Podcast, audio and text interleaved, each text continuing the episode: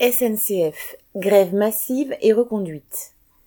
Dans un communiqué commun du 2 mars, les fédérations cheminotes CGT, UNSA, Sud et CFDT appelaient, ouvrez guillemets, tous les cheminots de la SNCF et de la branche ferroviaire à se mettre en grève reconductible par période de 24 heures dès le 7 mars et jusqu'à l'abandon du projet de réforme des retraites, fermez guillemets.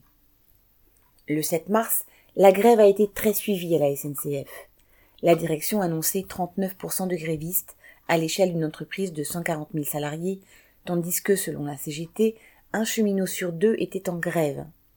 Alors qu'il s'agissait de la cinquième journée de grève depuis le 19 janvier, la participation retrouvait pratiquement le niveau du premier jour. La grève était massive à l'exécution, mais aussi dans l'encadrement.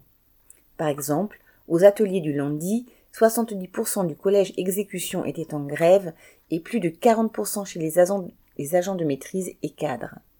Dans de nombreux dépôts de conducteurs, le nombre de grévistes dépassait les 80%, mais la grève était aussi très forte dans les ateliers, les gares et sur les chantiers. Conséquence, la circulation des trains était minimale ou inexistante. Un TGV sur cinq, un TER sur cinq, quasiment aucun intercité.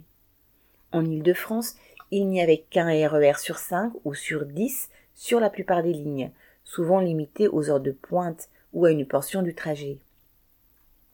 On peut dire que ce jour-là, la grève a mis les transports ferroviaires quasiment à l'arrêt. Les assemblées générales n'ont regroupé cependant qu'une fraction limitée des grévistes, souvent en dessous des précédents mouvements de 2018 ou 2019.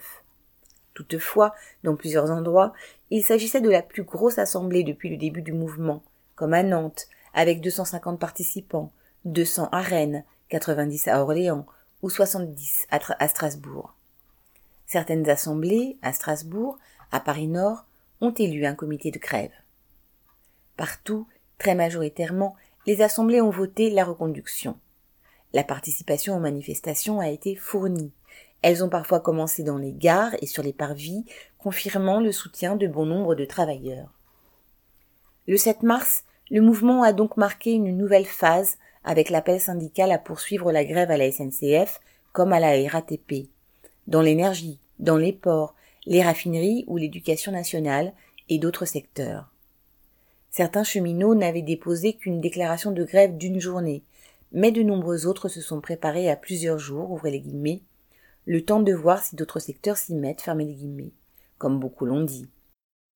Les travailleurs de ces secteurs savent qu'ils ne gagneront pas seuls et souhaitent à juste titre être rejoints dans la grève par des millions d'autres. C'est possible.